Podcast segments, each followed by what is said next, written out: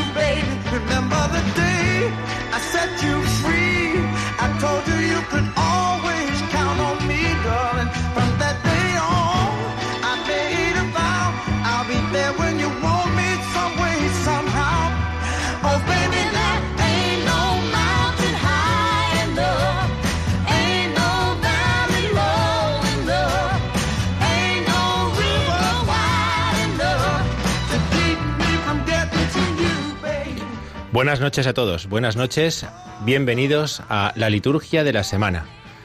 Como llevamos toda la semana, ahora comentaremos un poquito más despacio eh, todos estos días escuchando la carta a los hebreos, en la liturgia de la palabra, en la celebración de la Eucaristía, eh, una de las eh, consecuencias de ese sumo sacerdocio de Jesucristo y de lo que de él hemos recibido es que no hay montaña suficientemente alta, ni valle suficientemente profundo, ni río suficientemente grande que el amor de Dios no pueda mantener, mantenernos unido a Él.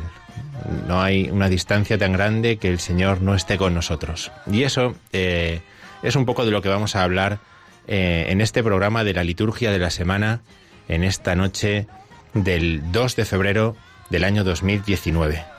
Vamos a como hacemos habitualmente, comenzar el programa comentando la liturgia de la semana que nos ofrece la, eh, el calendario litúrgico en esta semana que comenzamos, en esta eh, cuarta semana del tiempo ordinario en la que ya eh, estamos entrando.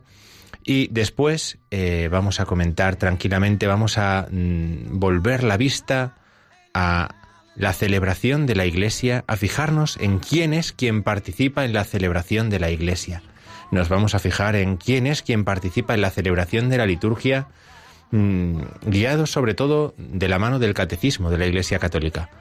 Eh, tantas dudas, tantas eh, preguntas, tantas eh, cuestiones tendrían facilísima solución si simplemente leyéramos y reflexionáramos un poquito sobre lo que el catecismo nos enseña sobre la liturgia, que lo que nosotros vamos a proponer esta noche es acercarnos a eso, ¿no? ¿Qué ha sucedido con ese sumo sacerdocio de Jesucristo del que nos habla la carta a los hebreos? ¿Qué nos ofrece? ¿Qué nos ofrece? Eh, ¿Qué comunicación ha creado? Y, cuáles son los beneficios que nosotros vamos a recibir de eso, ¿no? Bueno, pues esto vamos a hablar un poco, la liturgia celeste, la liturgia terrestre.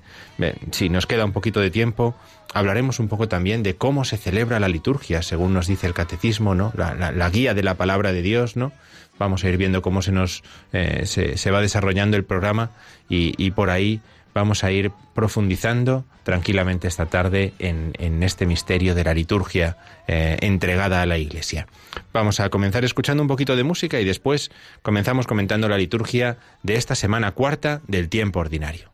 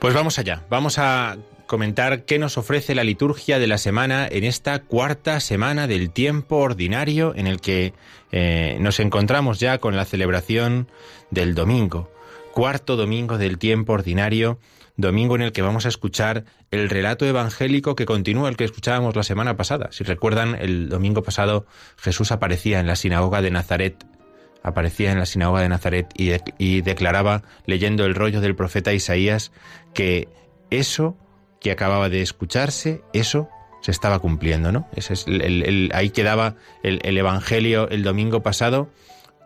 En este domingo cuarto del tiempo ordinario vamos a escuchar la continuación de ese relato en el que a Jesús le, le piden que haga milagros como Jesús ha escuchado, como ellos han escuchado que Jesús ha hecho fuera de Nazaret y Jesús dice que eh, él como Elías y Eliseo, como aquellos grandes profetas del Antiguo Testamento, no ha sido enviado solamente a, su pueblo, no ha sido enviado solamente a los judíos, sino que ha sido enviado a todos.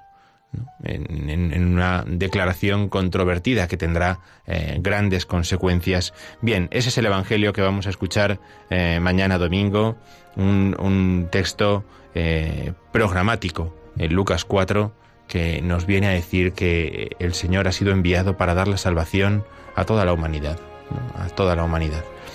En este domingo cuarto del tiempo ordinario, eh, la Iglesia abre lo que es eh, la, la, semana, la semana eh, cuarta con esta celebración dominical y a partir de ahí entramos en unos días en los cuales vamos a terminar de escuchar la carta a los hebreos. Como les decía antes, llevamos tres semanas de tiempo ordinario, tres semanas acompañados de la carta a los hebreos.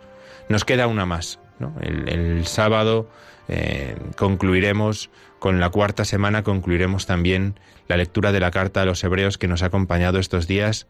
Eh, una ocasión más que la Iglesia nos ha ofrecido de profundizar en la palabra de Dios, de profundizar en el misterio de la salvación.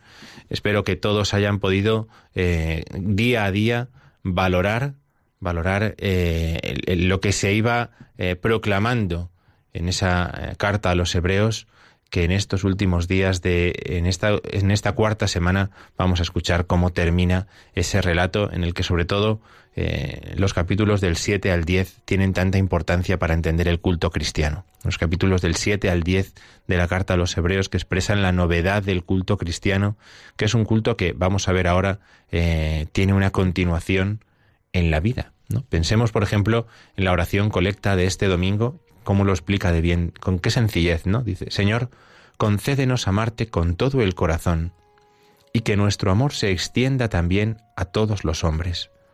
Por nuestro Señor Jesucristo, tu Hijo.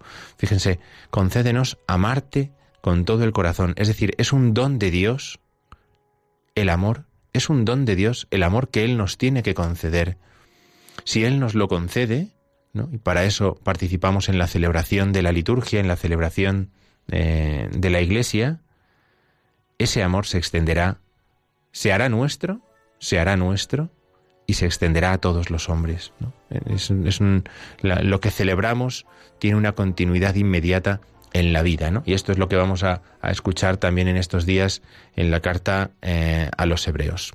Bien, el lunes es lunes de la cuarta semana del tiempo ordinario, día de feria, un día eh, que nos ofrece la oportunidad de, entrar en otro tipo de, celebraciones, de, celebrar misas votivas, misas por diversas necesidades. Eh, se trata de un día del tiempo ordinario, una feria. Se puede aprovechar para otro tipo de celebraciones eh, iluminadas por la palabra de Dios, ¿no? Este lunes de la cuarta semana del tiempo ordinario. El martes, martes de la cuarta semana, tenemos una memoria obligatoria que es la memoria de Santa Águeda aquella mártir italiana de mitad, mitad del siglo III, mártir italiana Águeda. Buena significa Águeda, ¿no? Águeda era una joven, una mujer buena, ¿no? que, que, mm, padece la persecución, padece la persecución y acaba entregando su vida eh, pues eh, por, por, amor a Jesucristo, ¿no? derrama su sangre por amor a Jesucristo. Santa Águeda. El martes 5 es eh, Santa Águeda. El miércoles eh, celebramos a los mártires Pablo, Miki y compañeros. Eh, mm, es una memoria obligatoria. Dos días seguidos celebrando memorias de los mártires nos tiene que servir siempre, siempre, siempre para recordar en nuestras oraciones a todos aquellos que padecen hoy persecución por causa de su fe en cualquier lugar del mundo, ¿no? En tantos países, en tantos países los cristianos eh, no van a misa, no pueden expresar su fe, no pueden vivirla con la facilidad con la que hacemos, lo hacemos nosotros aquí. Nosotros vamos mañana a la celebración de la Eucaristía y podemos ir tranquilamente, no tenemos ningún problema. Vamos cuando queremos, donde queremos, con todas las facilidades del mundo, ¿no? Pero en tantos sitios no es así. Pues celebrar dos días seguidos a mártires, a Santa Águeda el martes y a San Pablo Miki y los compañeros mártires el, el miércoles, es una oportunidad preciosa de recordar también a todos aquellos que, que, son perseguidos por causa de la fe, de pedir para ellos el don de la perseverancia, el don de la perseverancia, ¿no? Y para nosotros eh, el valorar un poquito más, un poquito más, que nunca es suficiente, la fe que hemos recibido. El jueves es jueves de la cuarta semana del tiempo ordinario, misa de feria, un día precioso para que eh, podamos hacer memoria eh, o más que memoria para que podamos hacer una misa votiva de la Eucaristía o pedir especialmente por las vocaciones sacerdotales, ¿no? El jueves, día de la Eucaristía, día del sacerdocio, es un día bueno para que en la celebración de la Eucaristía tengamos presentes estas intenciones, ¿no? El, el celebrar la misa votiva de la Santísima Eucaristía, ¿no? También en reparación por tantos pecados contra la Eucaristía que suceden en el mundo que se cometen en el mundo, eh, o podemos aprovechar también para pedir vocaciones, ¿no? Tantas comunidades eh, necesitadas de pastores, de sacerdotes eh, y de pastores santos, pues es una buena intención para el jueves de la cuarta semana del tiempo ordinario. Y el viernes, viernes de la cuarta semana del tiempo ordinario, que es un día de feria también, pues es un día bueno para pedir en la celebración de la Eucaristía por el perdón de los pecados, es un día para hacer memoria de la cruz, ¿no? Pues eh, porque es, lo propio del viernes, teniendo en cuenta que no hay, eh, no hay una eh, fiesta de mayor rango en el calendario general. En el calendario general. El sábado, como decíamos, el sábado es sábado de la cuarta semana del tiempo ordinario. Siempre el sábado, siempre que el calendario nos lo permita, hagamos memoria de la Virgen. Hagamos memoria de la Virgen. ¿no? El sábado, el día que cierra la semana, la Iglesia se vuelve siempre hacia aquella a la que cerramos o con la que cerramos nuestras oraciones, que es eh, Santa María. ¿no? Hagamos memoria de la Virgen en ese día en el que, como eh, comentábamos al principio, terminamos la lectura eh, semicontinua que hemos hecho de la carta a los hebreos durante estas cuatro semanas. Es una gran enseñanza la que la Iglesia nos ha ofrecido, cuatro semanas leyendo la carta a los hebreos del Nuevo Testamento, después de la Navidad, cambiaremos la semana siguiente a escuchar el libro del Génesis, ¿no? Pasaremos al, Antiguo Testamento para ir sacando del, sacando del arca lo nuevo y lo viejo. Y así, eh, como, como, como, buenos maestros, como buenos maestros, ir eh, profundizando, ir escuchando la palabra que Dios nos dirige desde las Escrituras. Esta es la cuarta semana del tiempo ordinario, una semana en la que eh, eh, los mártires van a hacer eh, van a hacer aparición, ¿no? Nos dan una clara intención a nuestras oraciones. El resto de los días no dejemos de valorar lo que la carta a los hebreos nos va a seguir enseñando.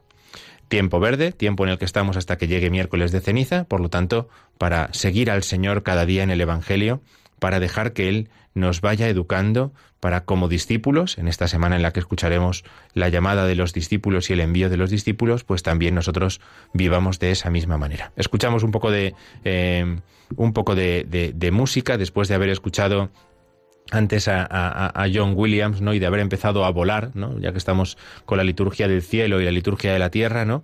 Vamos ahora a escuchar eh, el coro de los monjes de Santo Domingo de Silos, eh, que cantar el, el, santo, ¿no? El canto, el canto del cielo, el canto que cantan los ángeles y al que nosotros nos unimos en la celebración de la Eucaristía, el Santus de la Misa Mozárabe. Vamos a escucharlo y, y cambiamos de tercio.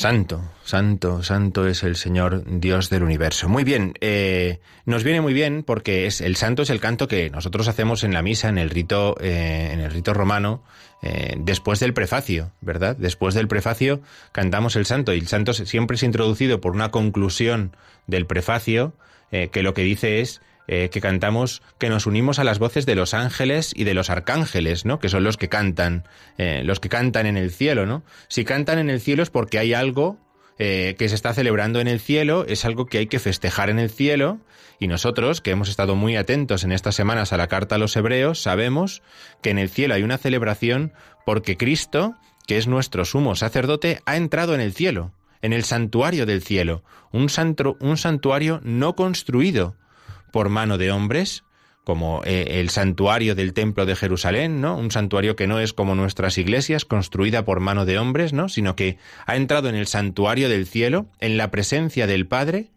y allí ha comenzado una gran celebración. Una gran celebración. Una gran celebración que se nos ha comunicado y de la que se nos comunica algo a nosotros, porque, eh, porque así nos lo dice, nos lo revela la carta a los hebreos que hemos escuchado durante estos días. Por lo tanto, cuando nosotros hablamos de liturgia, de la celebración de la liturgia de la Iglesia, tenemos que tener bien claro un principio que es ¿quién celebra la liturgia de la Iglesia? ¿Quién celebra la liturgia de la Iglesia? La liturgia de la iglesia la celebro yo, la celebra eh, mi grupo con el que me reúno para rezar eh, vísperas una tarde o para hacer nuestra oración ante el Santísimo. La liturgia de la iglesia la celebra eh, el Papa en Roma. ¿Quién, celebra la, la liturgia de la iglesia? La liturgia de la iglesia nos dice el Catecismo de la Iglesia Católica en el número 1136, repito, 1136, la liturgia de la Iglesia es una acción del Cristo total. El Cristo total, es decir, la cabeza y el cuerpo. Esto es muy interesante. La liturgia de la Iglesia no la hago yo. No la hago yo con dos o tres, o con un grupo muy grande, eh, o con un montón de gente que se ha reunido eh, con el Papa en, Panamá en estos días eh, que han pasado. La liturgia de la Iglesia la celebra el Cristo total, la cabeza y el cuerpo. La cabeza es Jesucristo. ¿no? Ahora comentaremos esto más despacio, pero la cabeza sabemos bien que es Jesucristo. ¿Y el cuerpo? El cuerpo es la iglesia. La iglesia celeste y la iglesia terrestre. Es decir, hay una parte de la iglesia invisible que es la iglesia celeste, que participa en esa celebración. Por eso decimos, con los ángeles y los santos cantamos sin cesar, Santo, Santo, Santo, ¿no? Santus, como hemos escuchado en el canto de los monjes de Silos, ¿no? La iglesia celeste. Hay una parte invisible en nuestra celebración. Tenemos que darnos cuenta de esto cuando entramos en la celebración de la iglesia, en la celebración de la liturgia. Hay una parte que no vemos, que es inmensamente más grande que la parte que vemos. Lo que vemos, la iglesia terrestre, la iglesia visible, es algo muy reducido. Un templo, unas paredes, un altar, una cruz, no sé qué, un cura, un coro, lo, que sea, ¿no?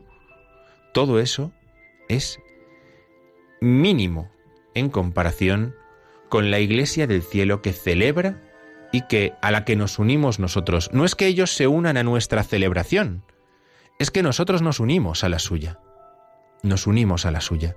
¿no? El, el santo comunica, comunica la celebración pobre que nosotros podemos hacer en cualquier parroquia, en cualquier catedral, en cualquier campo, en cualquier lo que sea, con la liturgia perfecta, con la liturgia del cielo, donde está la cabeza y donde está el cuerpo, en buena parte. Por eso, hay una parte de la celebración que se desarrolla más allá de los signos. Luego hablaremos de signos, ¿no? Hay una parte de la celebración donde todo es fiesta y comunión. Nosotros nos podemos equivocar un día en misa, ¿no? Me equivoco de lectura o me equivoco en que leo mal lo que tengo que leer, la oración que tengo que leer, ¿no? O, yo voy a misa y no estoy atento, no me he enterado. ¿No? No me he enterado de lo que estaban diciendo hoy en misa, ¿no? No sé qué ha pasado en la celebración de hoy, ¿no? Pero hay un lugar, hay un estado donde todo es fiesta y comunión, donde Cristo ha entrado como sumo sacerdote de los bienes del cielo. Ahí es a donde nosotros nos encaminamos.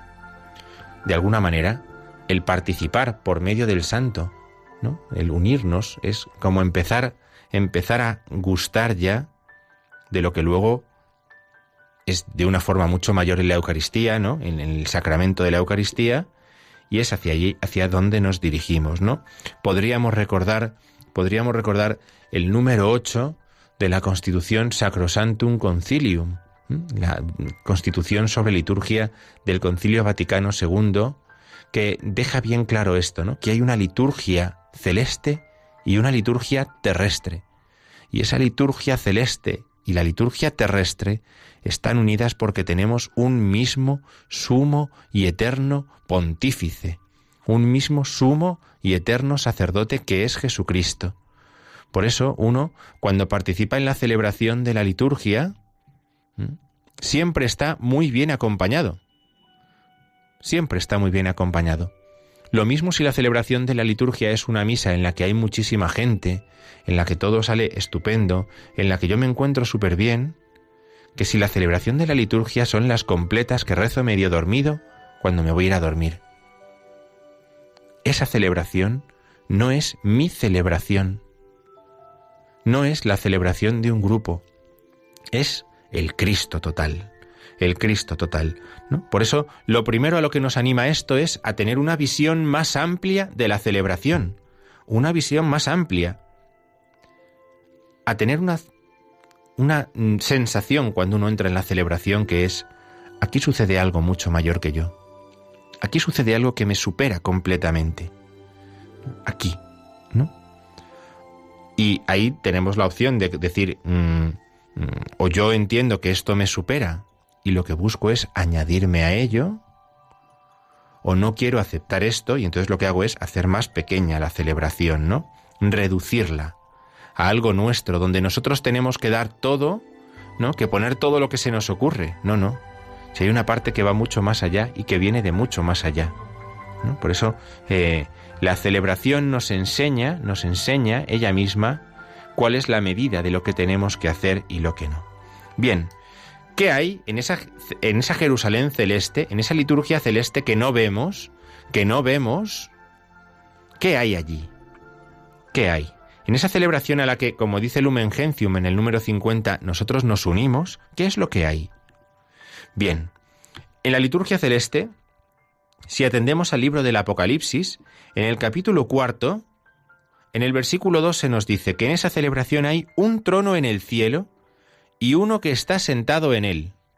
Así para empezar, nosotros no lo vemos, pero lo sabemos. Hay un trono en el cielo y uno sentado en él.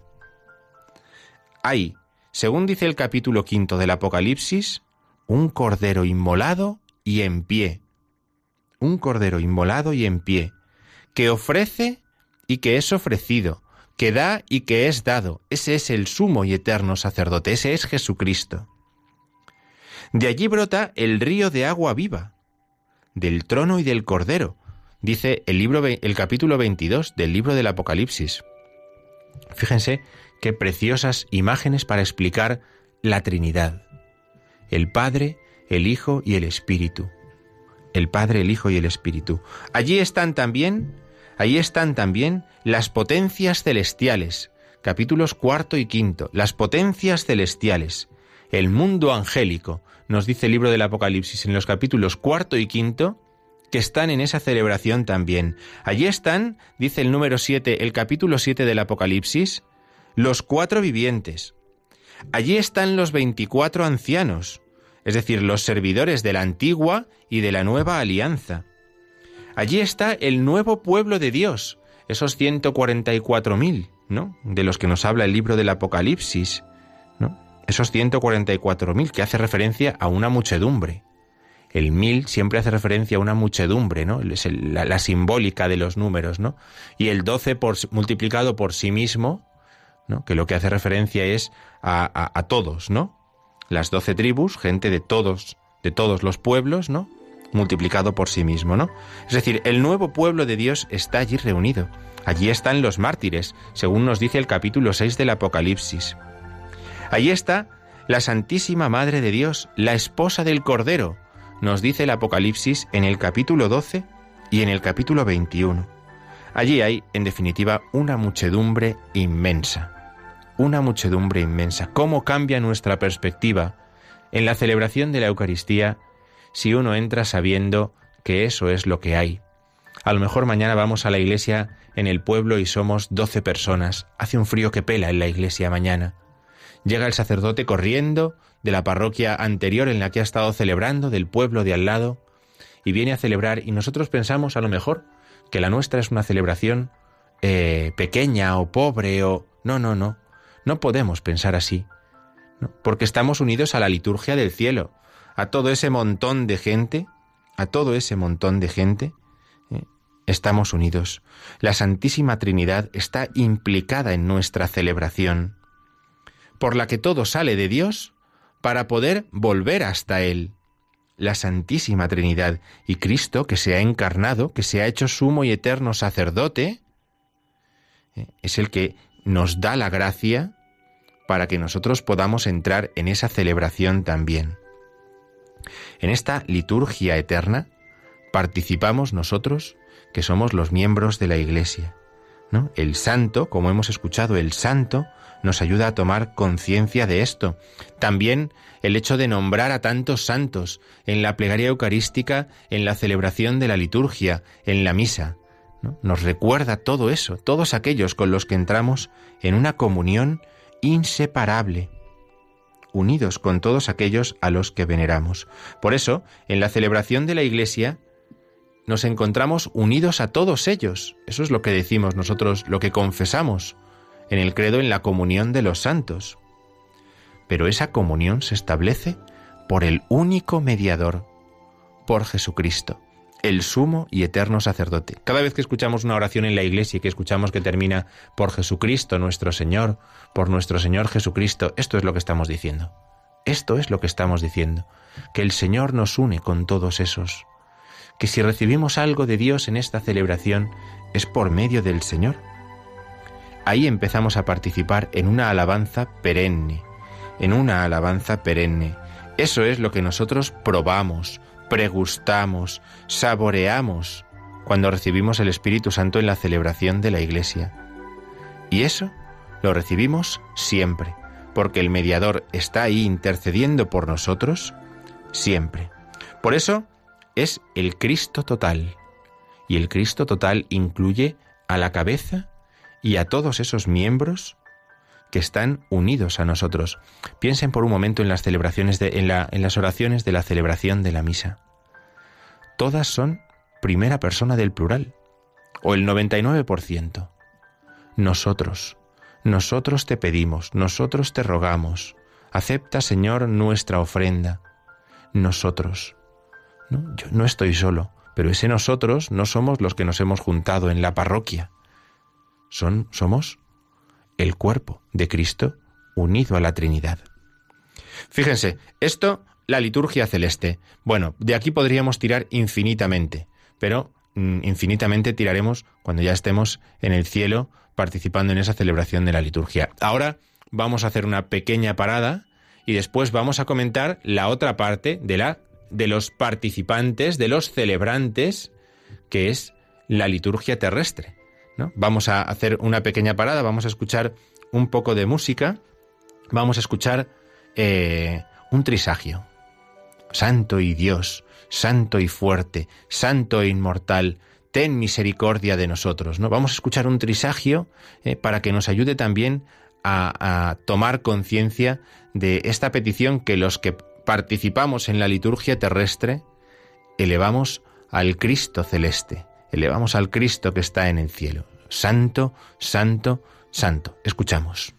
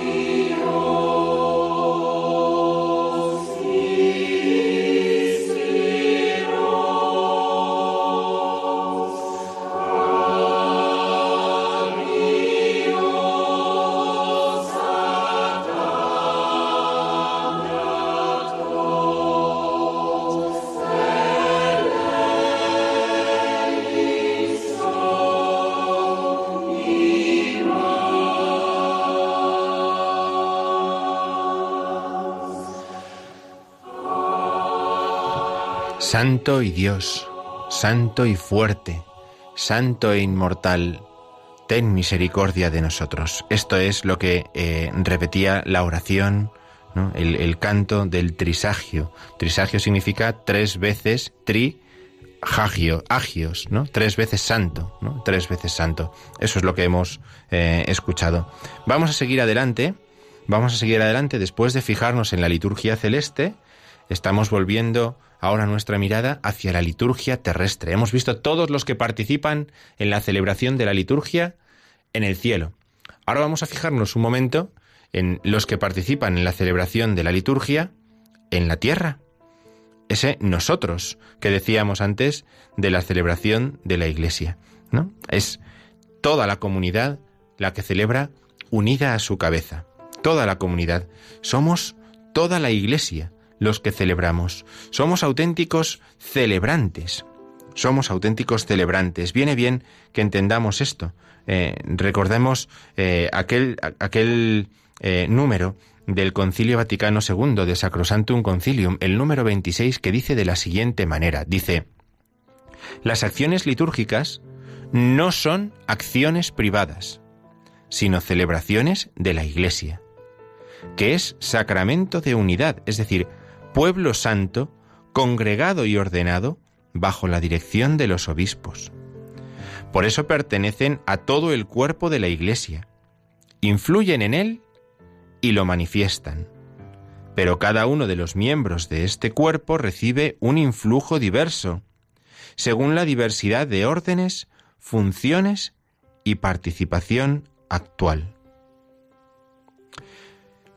Por eso, en el número siguiente, continúa con esta idea el concilio. Dice, siempre que los ritos, cada cual según su naturaleza propia, admitan una celebración comunitaria, con asistencia y participación activa de los fieles, incúlquese que hay que preferirla, en cuanto sea posible, a una celebración individual y casi privada.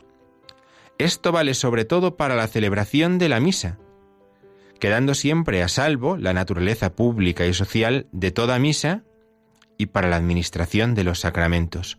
Fíjense, si a muchos les preguntarán, ¿prefieres una misa para ti solo ¿O prefieres una misa en la que haya mucha gente?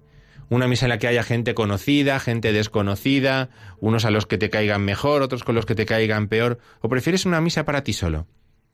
La respuesta es muy clara. Prefiero una misa en la que se manifieste mejor la riqueza y la variedad de lo que es la Iglesia. Esa es nuestra respuesta, porque eso es lo que preferimos. ¿Por qué? Porque en nuestra celebración se tiene que hacer visible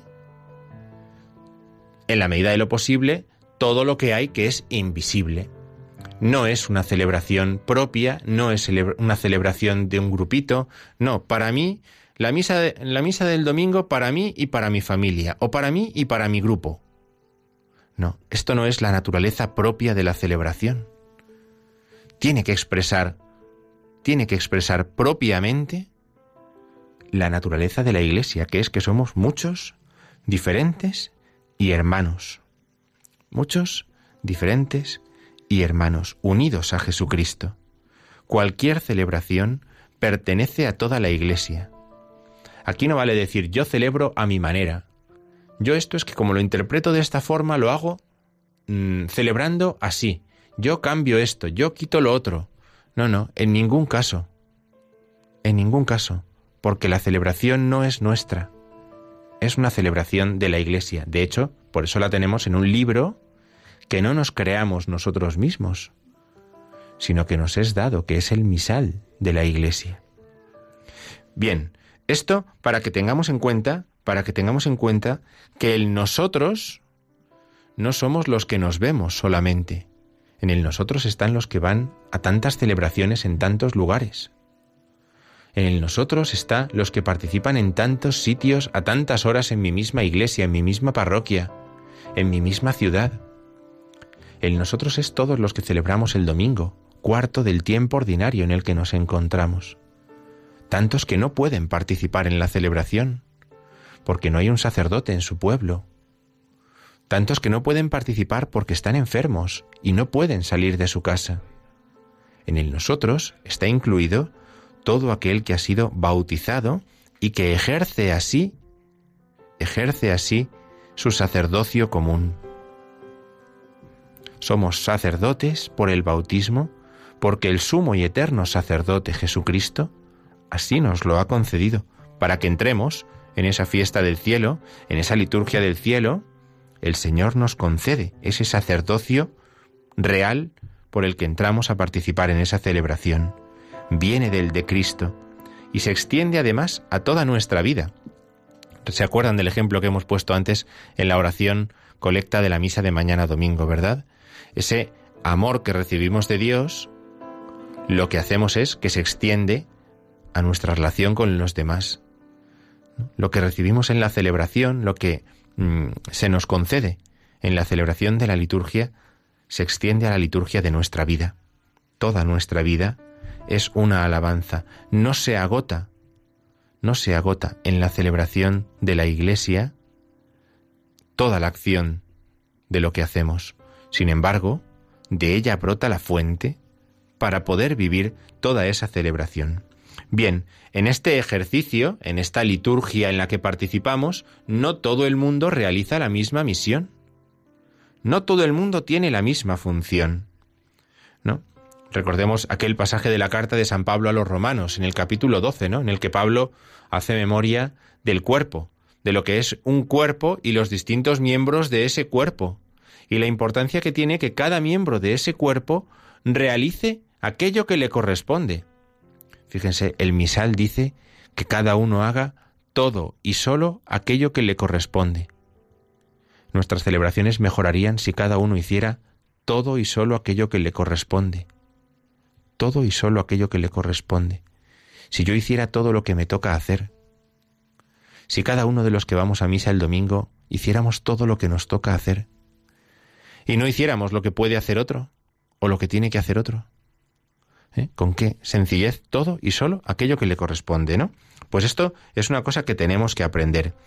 Dentro de esa celebración, algunos han recibido el sacerdocio ministerial, el sacramento del orden sacerdotal. Y ese sacramento del orden sacerdotal se pone al servicio del sacerdocio común. Es decir, el ministro ordenado es un icono de Cristo sacerdote. Por eso se reviste, para que no vea al padre eh, fulanito o al padre menganito, sino a Cristo sacerdote. Para que me resulte, a partir de un signo más cercano, el misterio de Cristo sacerdote que está celebrando en la liturgia de la Iglesia. El ministro ordenado es icono de Cristo sacerdote. De hecho, en muchos momentos de la celebración, Él habla como si fuera el mismo Jesucristo. Tomad y comed todos de Él, porque este es mi cuerpo. ¿Ven? Es Cristo sacerdote el que está celebrando. Y lo sé porque va revestido. Porque se ha revestido. Hay una presidencia en la celebración que me hace darme cuenta de esto. El sacerdocio común el sacerdocio común, el que hemos recibido en el bautismo, nos permite asumir en esa celebración también una serie de funciones ministeriales. Ministerio significa servicio. Ojo con esto, es el que se hace menos. Nada nos es en propiedad. Yo hago mi lectura. Yo canto mi canto. No, no, no. Uno hace un servicio, si se le pide, si es oportuno, si viene bien, ¿no? Pero no hay nada nuestro, es un, don que hemos recibido y, ya está, ¿no? Y esto está en función de las tradiciones, ¿no? Tradiciones eclesiales, de las necesidades, ¿no? Pero ¿qué se expresa así? Lo que es el pueblo de Dios. Se expresa lo que es la Iglesia. Todo eso es puesto al servicio de la liturgia. Puede haber lectores, puede haber salmistas, puede haber acólitos, puede haber cantores, Puede haber monitores, puede haber gente que haga las preces, ministros extraordinarios de la comunión, puede haber hostiarios que reciban a la gente en las puertas y la ayuden, puede haber quien eh, haga la colecta, quien prepare eh, el, el altar, quien prepare el adorno, quien... Una serie de ministerios una serie de ministerios en los cuales se expresa lo que es un cuerpo. Se expresa lo que es un cuerpo. Bien hecho, cualquiera que venga de fuera puede encontrar en nuestra celebración lo que es la Iglesia. Esta celebración ha expresado muy bien, ha expresado muy bien eh, lo que es la Iglesia. Cuando una persona lo hace todo a la manera de un hombre orquesta, no expresa bien la variedad, la riqueza de ministerios que tiene la Iglesia. Y es más difícil explicar en qué consiste o qué es la Iglesia. Es más difícil que uno piense en esa situación que en la liturgia celeste hay gran cantidad, una muchedumbre de gente haciendo cosas muy diversas. Es muy difícil explicar cuando uno lo hace todo. Tenemos que tener esa mirada sacramental que nos permite pasar de lo que vemos a lo que no vemos. De una celebración que sea ordenada, auténtica, ¿qué emerge? Lo que es la Iglesia. Lo que es la Iglesia. Uno entiende perfectamente lo que es la Iglesia ante ese tipo de celebraciones viendo la variedad de vocaciones, de ministerios, de oficios, de tareas. Uno puede ver también la madurez de una comunidad, la madurez de una comunidad, donde cada uno con su ministerio ayuda al bien de los otros, sirve al bien de los otros. Hoy me piden que haga una lectura, mañana no me piden, pero no soy menos partícipe en la celebración. Un día tengo que ayudar en llevar las ofrendas al altar. Otro día no, pero no soy más importante un día o menos otro, porque en cualquier caso expreso la muchedumbre, la muchedumbre que participa en la liturgia celeste. Eso requiere un espíritu de comunión, requiere que hablemos, requiere que nos comuniquemos, requiere un deseo de colaboración, requiere diálogo, requiere que preparemos bien nuestras celebraciones. Ven, todo esto por el bautismo, todo esto por el sacerdocio común, todo esto porque hay un sumo sacerdote que nos comunica todo esto. Un sumo sacerdote que nos invita a participar en todo esto y que hace que en nuestra, en nuestra pobreza, en nuestra pequeñez, con nuestras debilidades, nosotros expresemos la belleza de la vocación en la que estamos llamados, que es a participar de la liturgia en el cielo una liturgia celeste, una liturgia terrestre. Bien, simplemente siguiendo el catecismo de la Iglesia Católica, uno eh, aprende la anchura, la amplitud, la grandeza de la celebración. ¿Quién celebra? Celebra la liturgia del cielo, la liturgia de la tierra. ¿Qué hacemos? Pedir también por aquellos que forman parte de la Iglesia, pero ya no pueden pedir porque están muertos, ¿no? La Iglesia purgante. Pero celebrar celebra la liturgia celeste y la liturgia terrestre. El sumo sacerdote. ¿Han visto la carta a los hebreos las consecuencias que tiene? Tanto que hemos escuchado estos días la carta a los hebreos, estas son las consecuencias. Un culto nuevo, un culto renovado, que se lleva después a la celebración de la vida, a la celebración de la vida.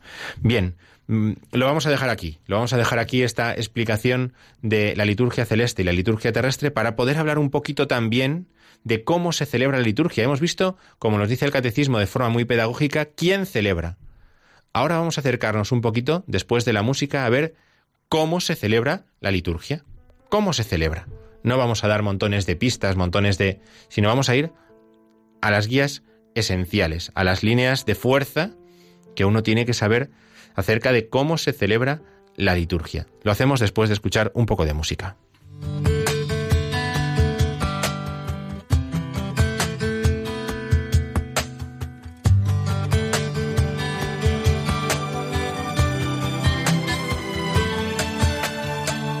Seas mi universo. No quiero darte solo un rato de mi tiempo no quiero separarte un día, solamente que seas mi universo. No quiero darte mis palabras como gotas.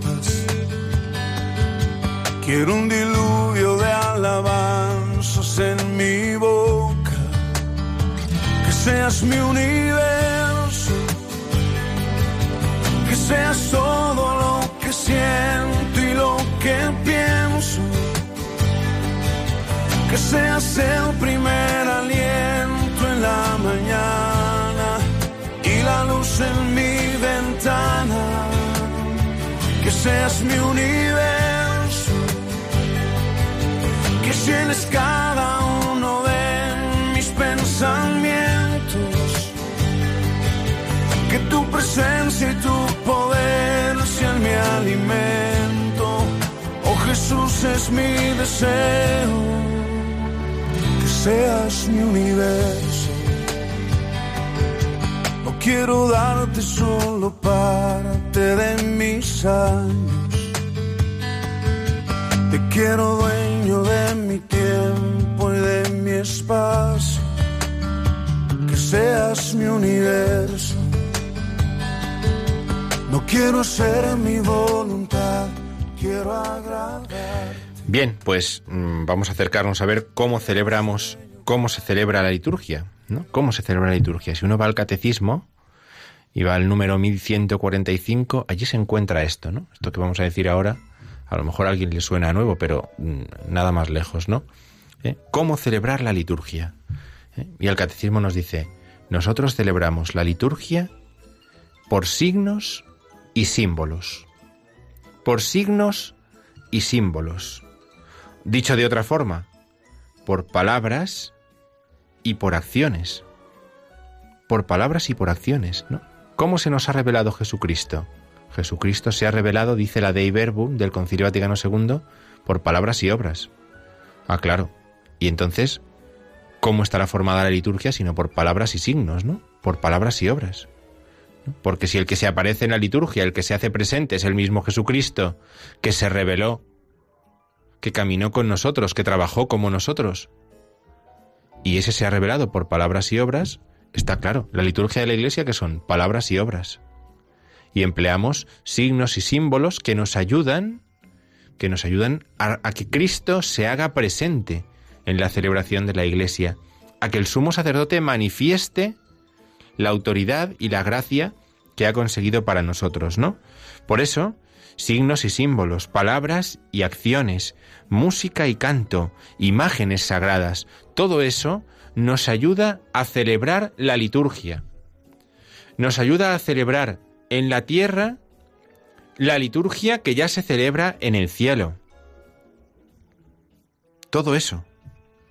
La palabra y la oración.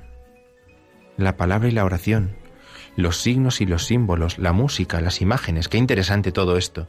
Qué interesante. Todo eso tiene que ayudar a que se haga visible aquello que sucede de una manera invisible. Tiene que ayudarnos a entrar en un misterio. Y aquí hay un elemento principal, que es al que vamos a dedicar estos minutos, que es, dice el catecismo, la palabra de Dios. El elemento fundamental para esto es la palabra de Dios la palabra de Dios. Celebramos la liturgia de la Iglesia. A lo mejor muchos han ido a misa esta mañana, porque era la presentación del niño Jesús en el templo. ¿no? ¿Cuál era la primera lectura que hemos escuchado en misa esta mañana? ¿Cuál era la primera lectura? O a lo mejor algunos de los que están escuchándonos vienen de misa esta tarde en la parroquia y han escuchado la misa del domingo. ¿Cuál era la primera lectura que han escuchado? ¿Y en el Salmo? ¿Qué hemos cantado en el Salmo? ¿Qué vamos a cantar mañana en el Salmo responsorial? Que es la respuesta de la Iglesia. La palabra de Dios es un elemento esencial de la acción litúrgica de la Iglesia. Si Cristo no nos hubiera dirigido su palabra, nosotros no tendríamos nada que celebrar. Si Cristo no hubiera dirigido su palabra a la Iglesia, ¿qué tendría la Iglesia que responder? ¿Qué sería la Iglesia? Pero porque Cristo ha dirigido su palabra a nosotros, nos ha dirigido su palabra, nosotros le podemos responder. Nosotros podemos alabar, nosotros podemos pedir. Si Él no lo hubiera hecho antes con nosotros, por eso la palabra de Dios inspira las acciones de la Iglesia. Fíjense, inspira las acciones de la Iglesia. La palabra de Dios anuncia las acciones de la Iglesia. Y la palabra de Dios acompaña las acciones de la Iglesia. Siempre que hay un gesto en la celebración de la liturgia, hay una palabra. Esa palabra explica ese gesto. Si esta mañana han estado en la celebración de la liturgia y han encendido candelas, el sacerdote ha comenzado la celebración en la puerta bendiciendo candelas, ha pronunciado una oración, unas palabras que han explicado lo que estaban haciendo. No hemos, encendido velas porque sean las 8 o las 9 de la mañana, que no nos hacen falta. Hemos encendido velas porque Cristo entró como luz en el templo. Pero entrar como luz en el templo de Jerusalén no es nada comparado con entrar como luz de todas las naciones en el santuario del cielo. Ven, el sumo sacerdote ya estaba anunciado en ese niño, ya estaba en ese niño, que era proféticamente lo que está sucediendo ahora. Por eso la palabra de Dios tiene tanta importancia. La palabra de Dios nos da las lecturas que escuchamos cada día en la celebración esas palabras que se cantan en los salmos, que se explican en la homilía, pero también la palabra de Dios está presente en las oraciones del sacerdote.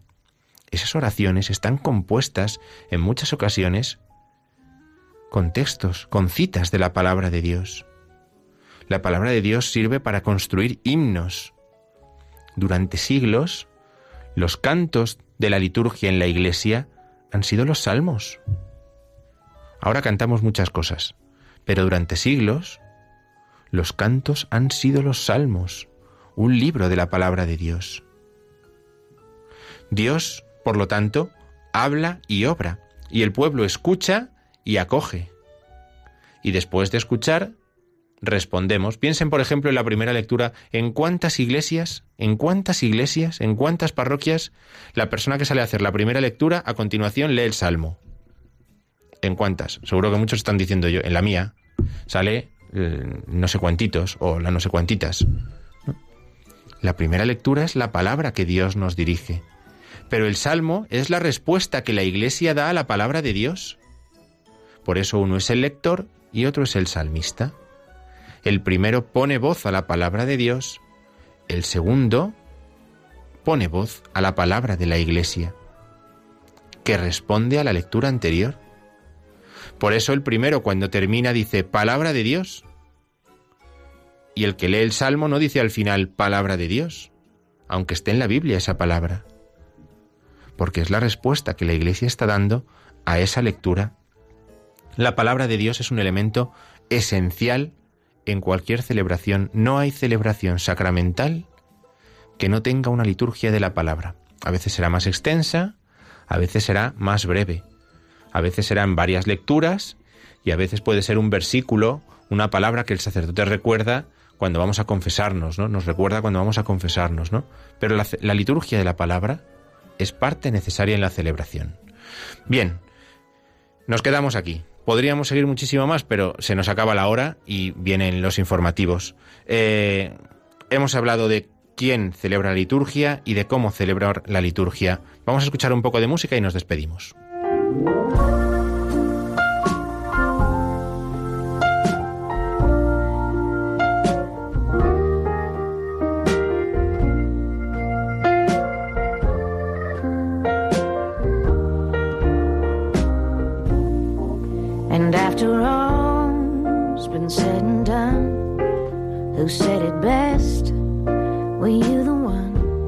Muy bien, pues mm, buenas noches a todos. Eh, gracias por su atención. Termina aquí la liturgia de la semana. If you should find the time to speak, then speak to me. I'd never keep you from your final destiny. So carry on.